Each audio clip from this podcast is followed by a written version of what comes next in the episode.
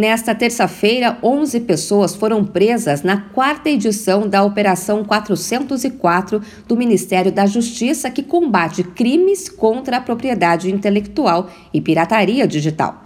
Além das prisões que aconteceram em quatro estados, foram removidos 266 sites no Brasil, 53 no Reino Unido e 6 nos Estados Unidos.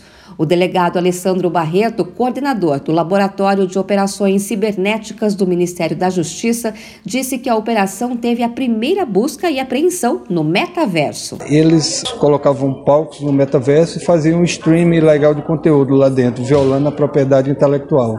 Eles captavam usuários através de plataformas de streaming de vídeo conhecidas aqui no Brasil e atraíam as pessoas para esse contexto. De acordo com informações do Ministério da Justiça, os investigados capturavam o sinal fechado de canais de televisão e cobravam para repassá-los para assinantes do serviço de pirataria. O prejuízo causado pelos crimes é de 366 milhões de reais por ano.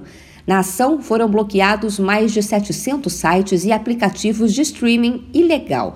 Foram removidos mais de 461 aplicativos de música que tinham milhões de usuários ativos. A Operação 404 teve início em 2019. O nome da ação se faz referência ao Código de Protocolo Digital, que indica que a página da web não foi encontrada ou não está disponível.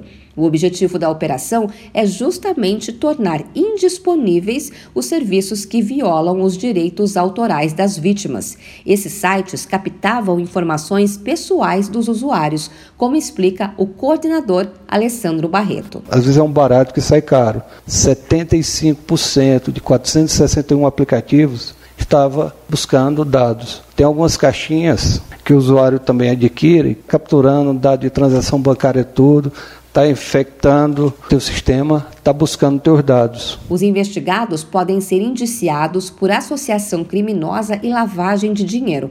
A pena para quem pratica este tipo de crime é de 2 a 4 anos de prisão e multa. De São Paulo, Luciane Yuri.